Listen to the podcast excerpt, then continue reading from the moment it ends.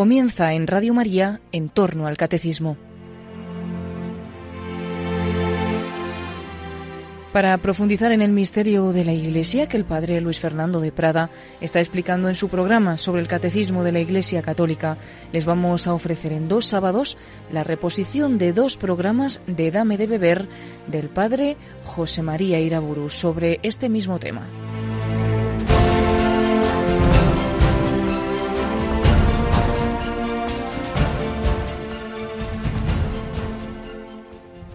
En el nombre del Padre, del Hijo y del Espíritu Santo.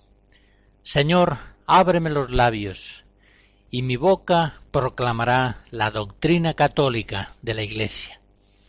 En la anterior conferencia recordaba aquel texto precioso de San Lucas en el capítulo segundo de los Hechos de los Apóstoles. Los que habían creído perseveraban en escuchar la enseñanza de los apóstoles en la unión fraterna, la coinonía, en la fracción del pan y en las oraciones.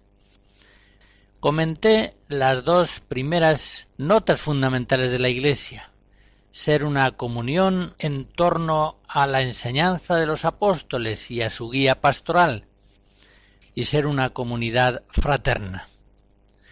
Quiero seguir mi comentario mostrando a la Iglesia como la iglesia de los sacramentos, la iglesia del culto, de la liturgia. Los que habían creído perseveraban en la fracción del pan, esto es el nombre antiguo de la Eucaristía, formaban una comunidad eucarística y perseveraban en las oraciones. En otras conferencias hablo más largamente de la vida litúrgica en la espiritualidad cristiana. Aquí solamente diré aquello que el Concilio Vaticano II enseña en la Sacrosantum Concilium número 10, que la liturgia es la cumbre a la que tiende la actividad de la Iglesia y al mismo tiempo la fuente de donde emana toda su fuerza.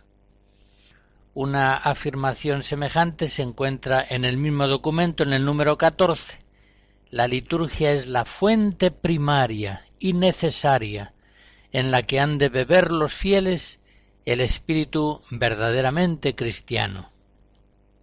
Por otra parte, la fe nos muestra claramente que toda la vida litúrgica tiene su centro en la Eucaristía, el memorial de la pasión y de la resurrección de Cristo. Es la Eucaristía la que hace la Iglesia y es la Iglesia la que hace la Eucaristía. Por tanto, no hay vida cristiana sin vida eclesial, no hay vida eclesial sin vida eucarística. La Iglesia siempre ha comprendido que su centro vivificante está en la Eucaristía, que hace presente a Cristo continuamente en el sacrificio pascual de la redención. En la Santa Misa, el mismo autor de la gracia se manifiesta y se da a los fieles en forma de palabra, en forma de pan, santificándoles y comunicándoles su espíritu. Por eso el Vaticano II afirma en la Lumen Gentium 11 y en varios otros lugares que la Eucaristía es fuente y cumbre de toda la vida cristiana. Ella es, como decía Pablo VI en la Mysterium Fidei, el corazón de la vida de la Iglesia.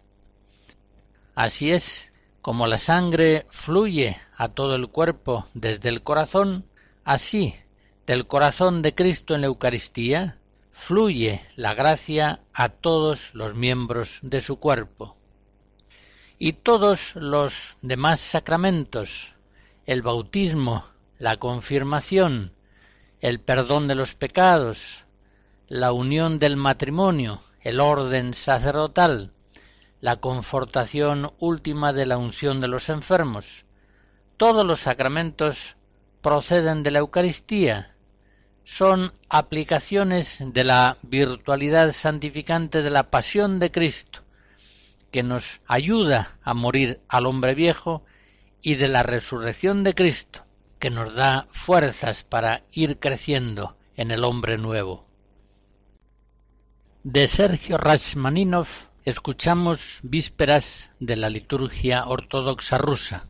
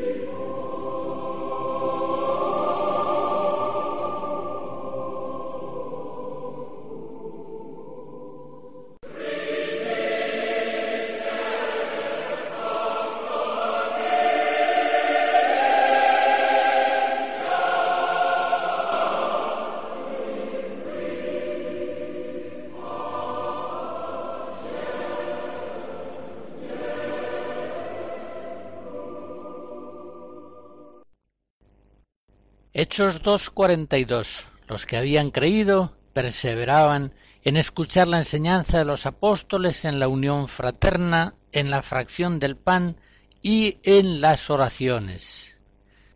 La Iglesia es una comunidad de fieles, un pueblo sacerdotal que persevera en la oración a lo largo de los siglos, alabando al Señor, dándole gracias y ejerciendo en favor de los hombres una intercesión continua.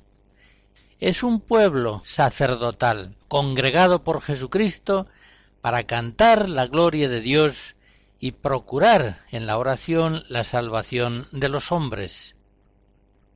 Pues bien, como dice Pablo VI en la Mysterium Fidei, Cristo está presente en su iglesia orante. Ya lo había dicho también el Concilio Vaticano II en la Sacrosantum Concilium VII, donde se describen las modalidades fundamentales de la presencia de Cristo en la Iglesia. Allá decía que Cristo está presente cuando la Iglesia suplica y canta salmos, aquel que prometió, donde están dos o tres congregados en mi nombre, allí estoy yo en medio de ellos. Mateo 18. La presencia de Cristo en el pueblo cristiano que en la oración litúrgica por obra del Espíritu Santo levanta su corazón al Padre es una presencia real.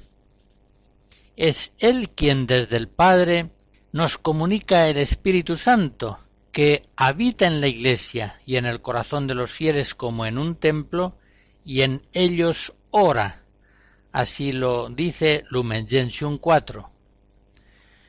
Toda la liturgia es oración, la Eucaristía, los sacramentos, las bendiciones, los sacramentales, pero muy especialmente hemos de tener la liturgia de las horas como la oración de Cristo con su cuerpo al Padre.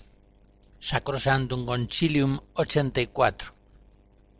En la ordenación general de la liturgia de las horas se nos enseña que ella es la oración continua de la Iglesia. La liturgia de las horas es la oración del mismo Cristo, que nos comunica así su espíritu de oración, para que ore en nosotros con palabras inefables, las palabras de la oración litúrgica. Las horas las oraciones del oficio divino consagran el curso del tiempo y así vienen a extender la Eucaristía a todas las horas del día. Y de este modo, glorificando a Dios, santifican a los hombres, pues les mantienen en la continua alabanza y súplica, y al mismo tiempo les impulsan al apostolado. Las horas litúrgicas, como sabemos, están formadas por salmos, himnos, lecturas, antífonas, responsorios que se unen entre sí armoniosamente y que forman una catequesis implícita permanente para aquellos que las oran. lex orandi, lex credendi.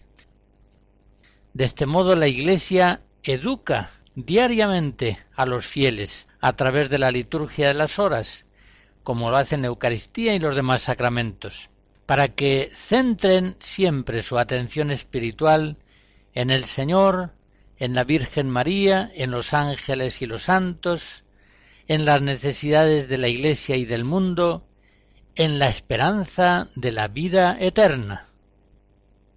La Iglesia, por otra parte, sabe bien y enseña que la liturgia de las horas es la oración propia de todo el pueblo de Dios, no sólo de sacerdotes, monjes y religiosos, sino también de los laicos. Por eso en el número 100 de la Sacrosantum Concilium dice el Vaticano II procuren los pastores de almas que las horas principales, especialmente las vísperas, se celebren comunitariamente en la Iglesia los domingos y fiestas más solemnes. Y aún dice más el concilio en ese mismo número. Se recomienda también que los laicos recen el oficio divino, o con los sacerdotes, o reunidos entre sí, e incluso en particular. Todo el pueblo cristiano está llamado a orar con Cristo en la iglesia esa oración maravillosa que es la liturgia de las horas.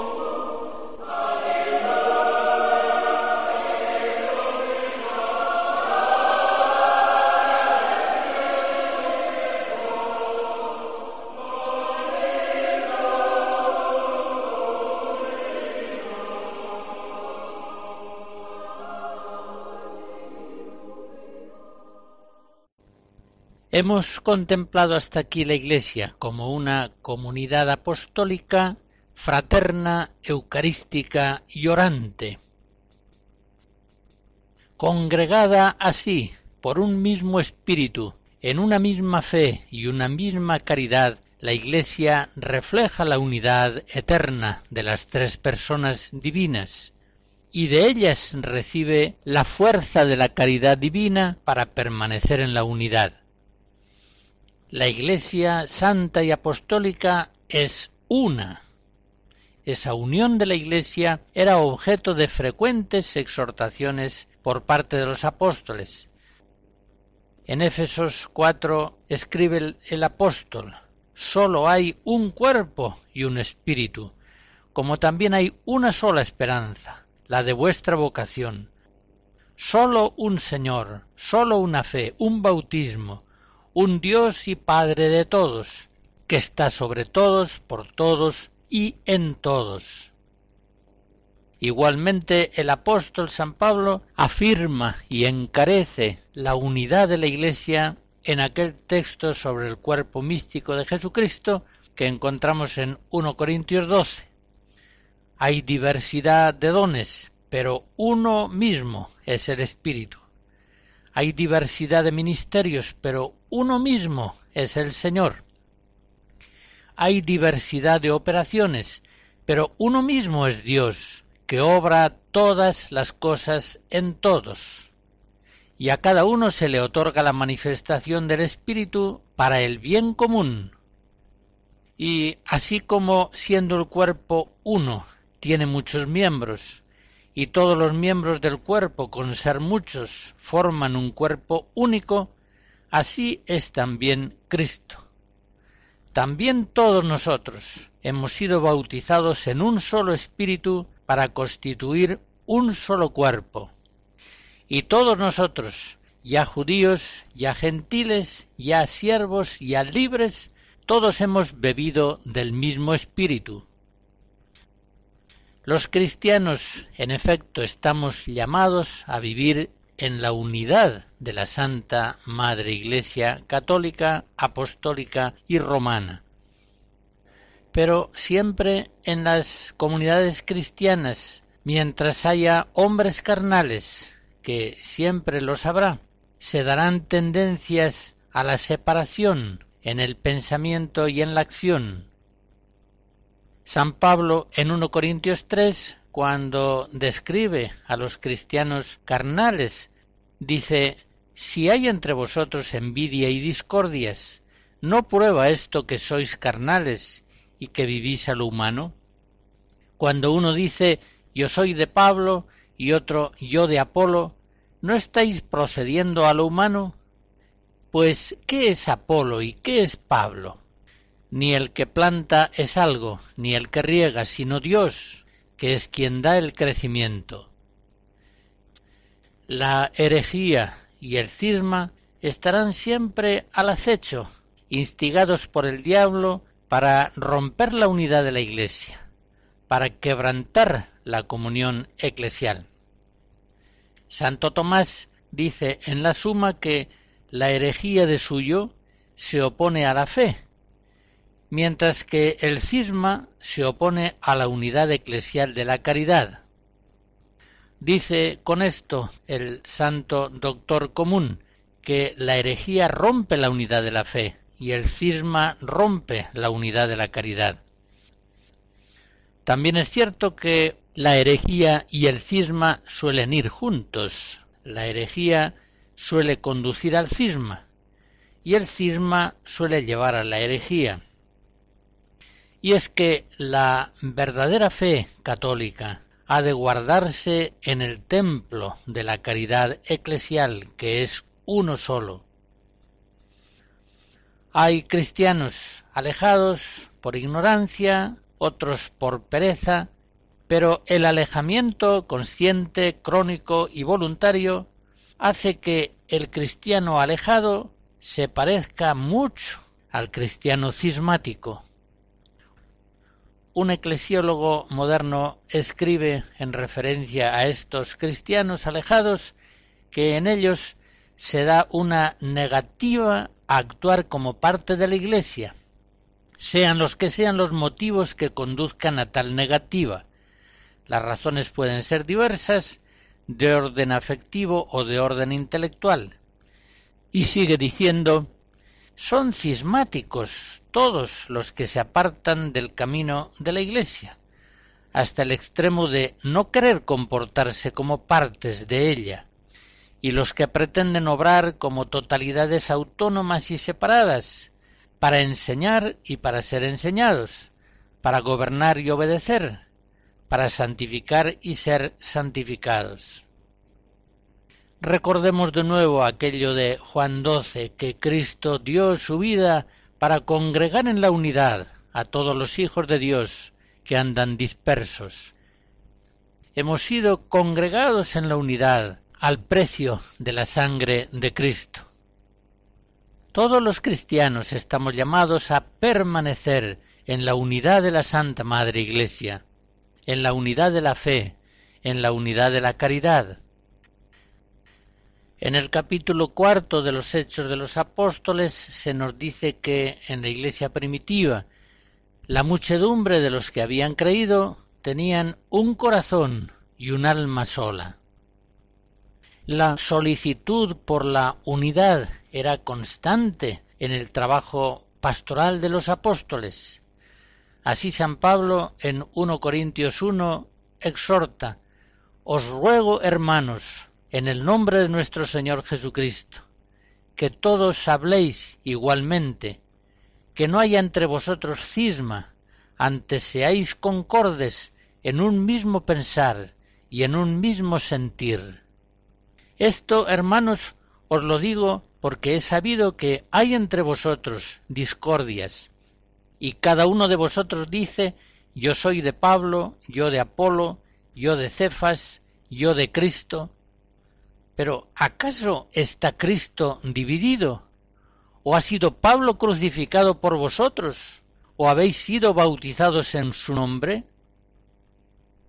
Hacia el año 95-96, el Papa Clemente Romano escribe una espléndida carta a los corintios, llamándoles a la unidad, porque, como en los tiempos de San Pablo, había todavía entre ellos escisiones, cismas y continuas dificultades de convivencia. Les dice en su carta, ¿A qué vienen entre vosotros contiendas y riñas, banderías, escisiones y guerra? ¿O es que no tenemos un solo Dios y un solo Cristo y un solo Espíritu de gracia que fue derramado sobre nosotros? ¿No es única en nosotros nuestra vocación en Cristo? ¿A qué fin desgarrarnos y despedazarnos los miembros de Cristo? sublevándonos contra nuestro propio cuerpo, llegando a tal punto de insensatez que nos olvidamos de que somos los unos miembros de los otros. Acordaos de aquellas palabras de Jesús nuestro Señor. Él dijo, ay de aquel hombre, más le valiera no haber nacido que escandalizar a uno solo de mis escogidos. Vuestra escisión extravió a muchos, desalentó a muchos, hizo dudar a muchos, nos sumió en la tristeza a todos nosotros, y sin embargo vuestra sedición es pertinaz. La caridad no fomenta la escisión, la caridad no es sediciosa, la caridad lo hace todo en la concordia. Es en la caridad donde se perfeccionan todos los elegidos de Dios. Sin caridad nada es agradable a Dios. En caridad nos acogió a nosotros el Señor. Por la caridad que nos tuvo, Jesucristo nuestro Señor dio su sangre por nosotros, y dio su carne por nuestra carne, y su alma por nuestras almas. En fin, ¿quién hay entre vosotros generoso? ¿Quién compasivo? ¿Quién se siente lleno de caridad? Pues bien, que diga, si por mi causa vino la sedición, contienda y escisiones, yo me retiro y me voy a donde queráis y estoy pronto a cumplir lo que la comunidad ordenare, a condición solamente de que el rebaño de Cristo se mantenga en paz con sus presbíteros establecidos termina la carta llamando conmovedoramente a la unidad de la Iglesia a aquellos que han sido rebeldes. Vosotros, los que fuisteis causa de la sedición, someteos a vuestros presbíteros y corregíos por la penitencia, doblando las rodillas de vuestro corazón.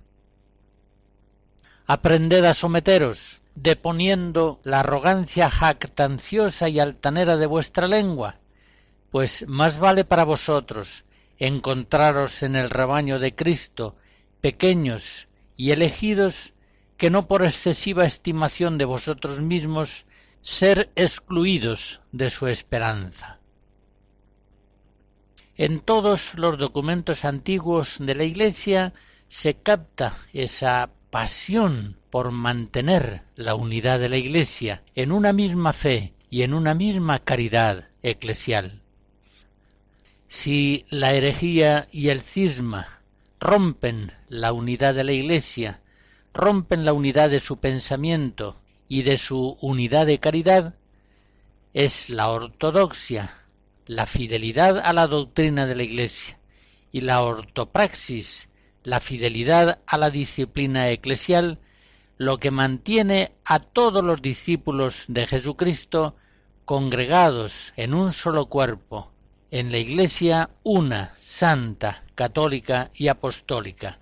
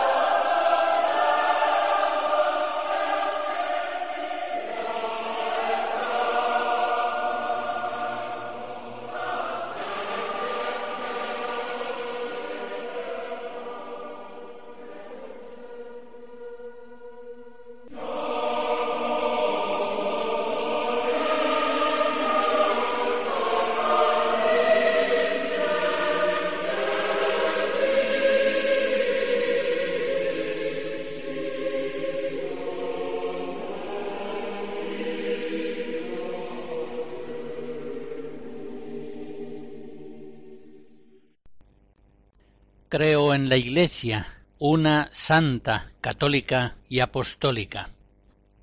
La fe en la Iglesia lleva implícito el convencimiento de su necesidad. Ella es el sacramento universal de salvación. La fe de los antiguos padres, la fe de siempre, se expresa en aquellas palabras de Pablo VI en un discurso de 1966. Del Espíritu de Cristo vive el cuerpo de Cristo. ¿Quieres tú también vivir del Espíritu de Cristo? Entra en el cuerpo de Cristo.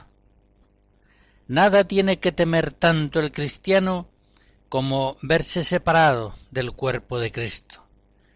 Pues si es separado del cuerpo de Cristo, ya no es miembro suyo, y si no es su miembro, no está ya alimentado por su espíritu. En este sentido, la acción apostólica nace de esta fe en la Iglesia. Y si esa fe en la necesidad de la Iglesia decae, cesa o disminuye el apostolado. El apóstol evangeliza para asociar a otros hombres al gozo inmenso de la comunión de los santos. Lo expresa muy bien el apóstol San Juan al comienzo de su primera carta. Lo que hemos visto y oído os lo anunciamos a vosotros, a fin de que viváis también en comunión con nosotros y esta comunión nuestra es con el Padre y con su Hijo Jesucristo. Os escribimos esto para que sea completo vuestro gozo.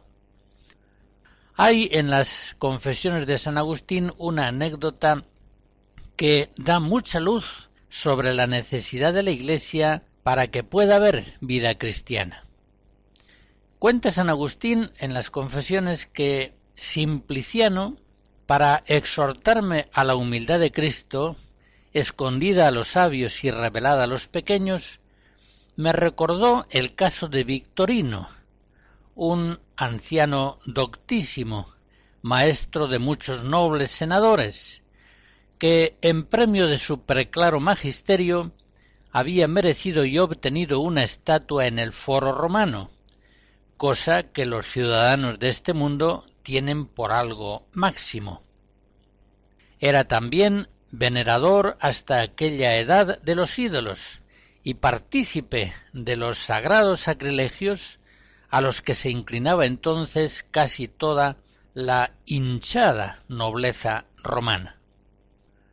Pues bien, este notable personaje comenzó a sentirse atraído por el cristianismo. Al decir de Simpliciano, sigue narrando San Agustín, leía Victorino la Sagrada Escritura y estudiaba con sumo interés todos los escritos cristianos. Y decía a Simpliciano, no en público, sino muy en secreto y familiarmente, ya sabes que soy cristiano. A lo cual Simpliciano respondía, no lo creeré ni te contaré entre los cristianos mientras no te vea en la Iglesia de Cristo. A lo que Victorino replicaba con una burla. Pues qué, ¿acaso son las paredes las que hacen a los cristianos? Y esto de que ya era cristiano lo decía muchas veces, contestándole lo mismo otras tantas Simpliciano, oponiéndole siempre aquel la burla de las paredes y era que Victorino temía ofender a sus amigos, soberbios adoradores de los demonios, juzgando que habían de caer sobre él sus terribles enemistades. Hasta que un día, avergonzado ante la verdad, se decidió a recibir los sacramentos de la humildad del Verbo encarnado, y de improviso le dijo a Simpliciano según él mismo contaba. Vamos a la iglesia. Quiero hacerme cristiano. Este, no cabiendo en sí de alegría, se fue con él, a inscribir su nombre para el bautismo.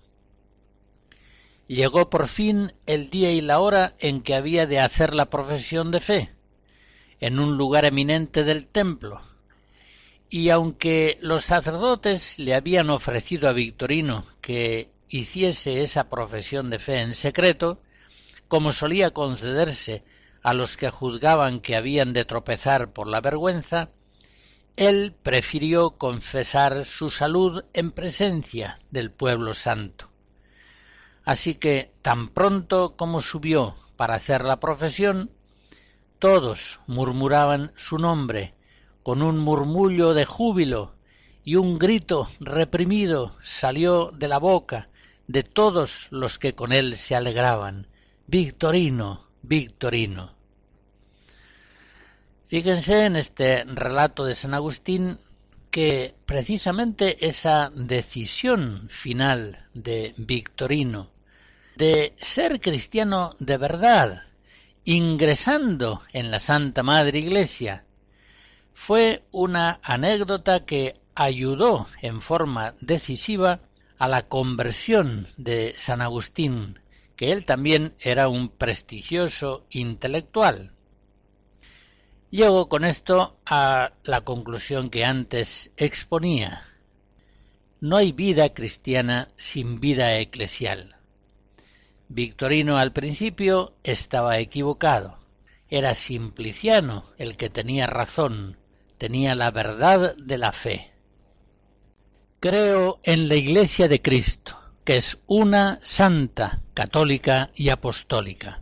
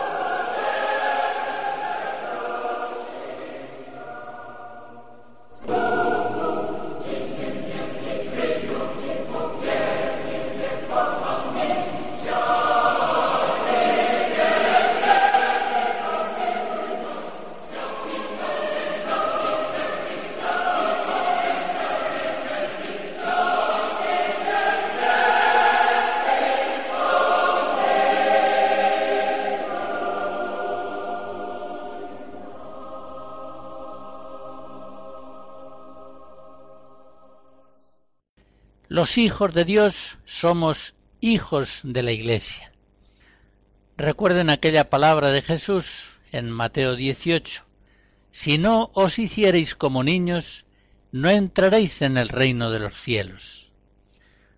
Así es, una actitud esencial de la espiritualidad cristiana está en aceptar la mediación santificante de la Santa Madre Iglesia, dejándose configurar por ella en todos los aspectos.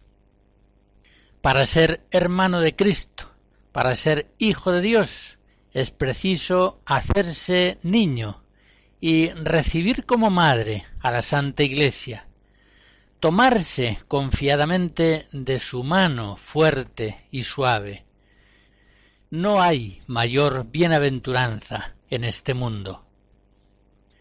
Por eso da tanta pena cuando se ven algunos cristianos que no se abren suficientemente al influjo santificante de la Iglesia. Ante el magisterio apostólico, ellos piensan más en discurrir por su cuenta o por cuenta de otros que en configurarse intelectualmente según la enseñanza de la Iglesia, madre y maestra. Del mismo modo, en la vida pastoral ponen más confianza en los modos, maneras y métodos propios que en el fiel cumplimiento de las normas y orientaciones de la Iglesia, fiel cumplimiento del que no esperan sino fracasos. Ante los problemas políticos y sociales, igualmente, ellos no buscan luz en la doctrina de la Iglesia, sino en otras doctrinas diferentes que ellos estiman más eficazmente liberadoras del hombre. Del mismo modo, en la vida litúrgica, piensan más en inventar nuevos signos y ritos a su gusto que en estudiar, asimilar, explicar y aplicar con prudencia y creatividad aquellas formas y textos que están prescritos en la disciplina de la Iglesia. Todo esto nos hace recordar aquella enseñanza de San Juan de la Cruz en primera noche 6. Allí el doctor místico decía que hay cristianos que son como chicos pequeños. Por el mismo caso que van por obediencia los tales ejercicios, ya se les quita la gana y devoción de hacerlos. Es decir, ellos quieren moverse por sí mismos, no quieren moverse desde Cristo por la Iglesia. Y, lógicamente, todo esto frena gravemente la santificación personal. Es como el adolescente que, cerrándose al influjo de sus mayores, compromete su maduración personal Así, el cristiano que mantiene ante la Iglesia una actitud de adulto, es decir, que no se hace como niño, no puede crecer como hijo de Dios, se quedará enano y deforme. Aquel que se resiste a la doctrina, a la disciplina de la Iglesia, que se resiste a su influjo, se está resistiendo a Cristo, está resistiendo al Espíritu Santo, y por tanto también disminuye grandemente su fecundidad apostólica, por mucho que multiplique la actividad. ¿Por qué habría de dar fruto el trabajo apostólico de un ministro del Señor que en su vida personal, en la catequesis, en las celebraciones litúrgicas, en sus predicaciones, está actuando frecuentemente contra la doctrina y la disciplina de la Iglesia? Hemos de tenerlo muy claro, sin Cristo no se puede dar fruto alguno. Juan 15. Y como vimos que enseñaba el Concilio Vaticano II, Cristo obra siempre en colaboración, en unión con su santa esposa, la Iglesia. Cristo no hace nada sin la Iglesia y por supuesto no hace nada contra la Iglesia. Por eso aquel que enseña y actúa distanciado de la Iglesia, enseña y actúa alejado de Cristo, y necesariamente su actividad apostólica quedará sin fruto. Todos los santos han tenido un amor profundo y apasionado hacia la Iglesia, siendo ellos sin duda los testigos más lúcidos de sus miserias y de sus deficiencias. Ese amor intenso es el que los hijos deben tener por su madre. San Bernardo, por ejemplo, contempla a la Iglesia como esposa unida a Cristo esposo y escribe en Cantar 14, la Iglesia, habiendo rasgado el velo de la letra que mata por la muerte del Verbo crucificado, guiada por el Espíritu de libertad que la ilumina, penetra audaz hasta sus entrañas, siéntese conocida, le agrada, queda hecha esposa y goza de sus apretados abrazos. Y al calor del Espíritu, adherida la Iglesia a Cristo Señor, con el que se une, se ve inundada por él con el óleo de alegría deliciosa, más que todos sus copartícipes, San Bernardo tiene clarísimo que la iglesia esposa es más bella que todas las bellezas del mundo. Sigue escribiendo en Cantar 27. ¿Cómo podría compararse la belleza de este cielo visible y material, aunque tan hermoso y adornado con tanta variedad de astros rutilantes, con ese conjunto de bellezas espirituales que resplandecen en el manto hermosísimo de santidad con que el Señor ha revestido a su esposa. San Bernardo contempla la belleza de la Iglesia en tantos santos que proceden de su seno, que crecen en ella a lo largo de los siglos. Y sigue diciendo, bien te irá, oh Madre Iglesia, bien te irá en el lugar de tu peregrinación, ni de parte del cielo ni de la tierra te faltarán jamás los auxilios necesarios. Los encargados de guardarte no duermen ni dormitan. Tus guardianes son los santos ángeles, y tus centinelas los espíritus bienaventurados y las almas de los justos.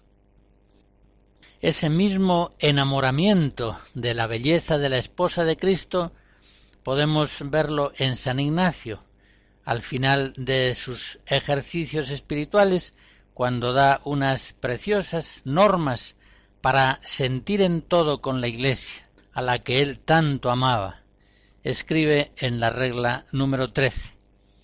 Debemos siempre mantener para en todo acertar que lo blanco que yo veo, creer que es negro, si la Iglesia jerárquica así lo determina, creyendo que entre Cristo nuestro Señor, esposo, y la Iglesia su esposa, es el mismo espíritu que nos gobierna y rige para la salud de nuestras almas, porque por el mismo espíritu y Señor nuestro, que dio los diez mandamientos, es regida y gobernada nuestra Santa Madre Iglesia.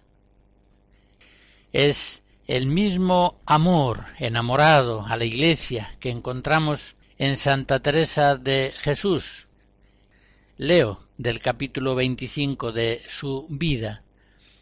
Tengo por muy cierto que el demonio no engañará, ni lo permitirá Dios, a alma que de ninguna cosa se fía de sí y está fortalecida en la fe.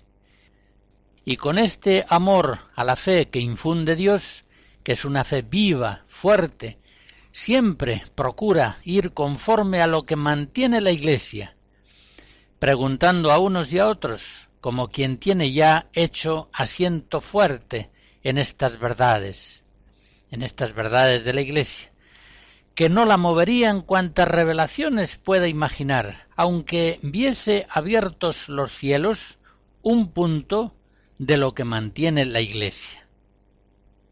Sigue diciendo en el capítulo 33, en cosa de la fe contra la menor ceremonia de la Iglesia que alguien viese yo iba, por ella o por cualquier verdad de la Sagrada Escritura, yo me pondría a morir mil muertes.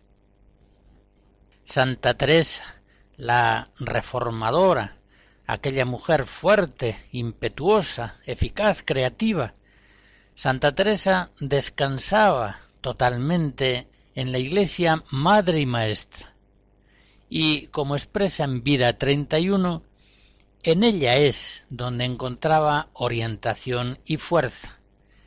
Considero yo qué gran cosa es todo lo que está ordenado por la Iglesia.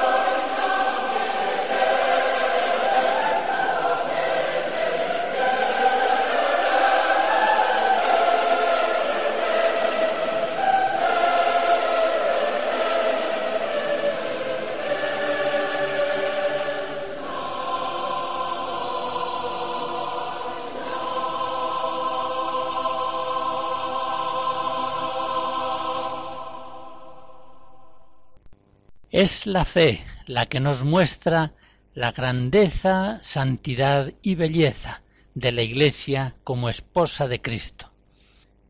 En el Catecismo, en el número 783 y siguientes, se muestra la Iglesia como un pueblo sacerdotal, profético y real. En efecto, Jesucristo es aquel a quien el Padre ha ungido con el Espíritu Santo y lo ha constituido sacerdote, profeta y rey. Y todo el pueblo de Dios participa de estas tres funciones de Cristo.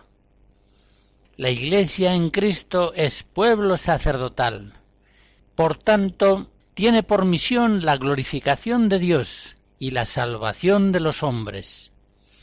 Al entrar en el pueblo de Dios por la fe y el bautismo, se participa en la vocación única de este pueblo, en su vocación sacerdotal.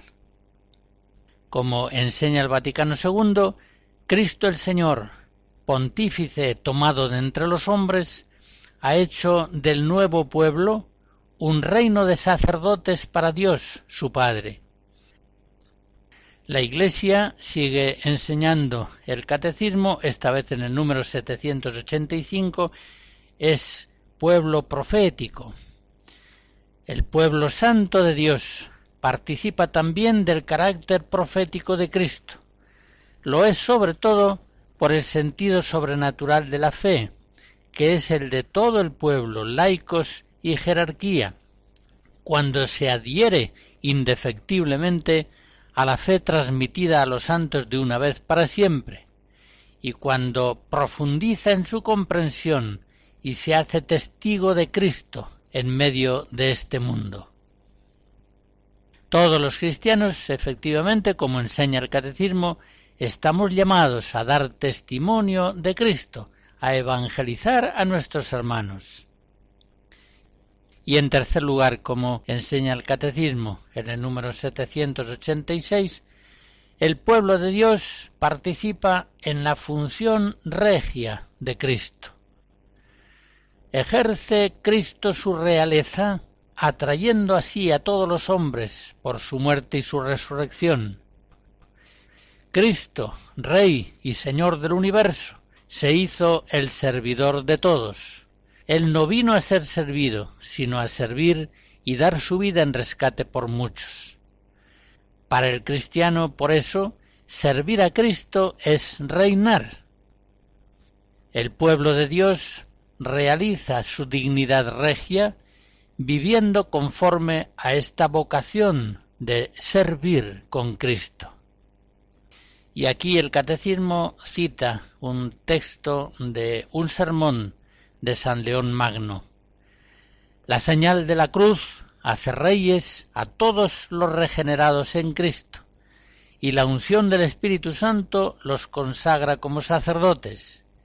Y así, además de este especial servicio de nuestro ministerio, todos los cristianos espirituales y perfectos deben saber que son partícipes del linaje regio y del oficio sacerdotal. ¿Qué hay más regio que un espíritu que, sometido a Dios, rige su propio cuerpo? ¿Y qué hay más sacerdotal que ofrecer a Dios una conciencia pura y las víctimas inmaculadas de nuestra piedad en el altar del corazón?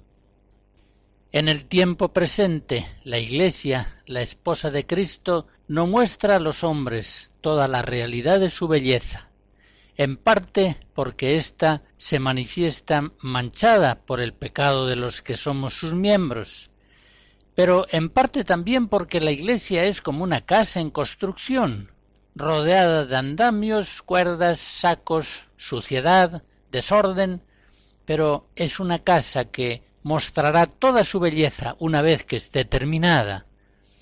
La Iglesia será terminada al fin de los tiempos. Así la contemplamos en Apocalipsis 21. Vi un cielo nuevo y una tierra nueva, y vi la ciudad santa, la nueva Jerusalén, que descendía del cielo del lado de Dios, ataviada como una esposa que se engalana para su esposo. Oí entonces una voz grande que del trono decía, He aquí el templo de Dios entre los hombres, y erigirá su tabernáculo entre ellos, y ellos serán su pueblo, y el mismo Dios será con ellos. La bendición de Dios Todopoderoso, Padre, Hijo y Espíritu Santo, descienda sobre ustedes y les guarde siempre. Amén.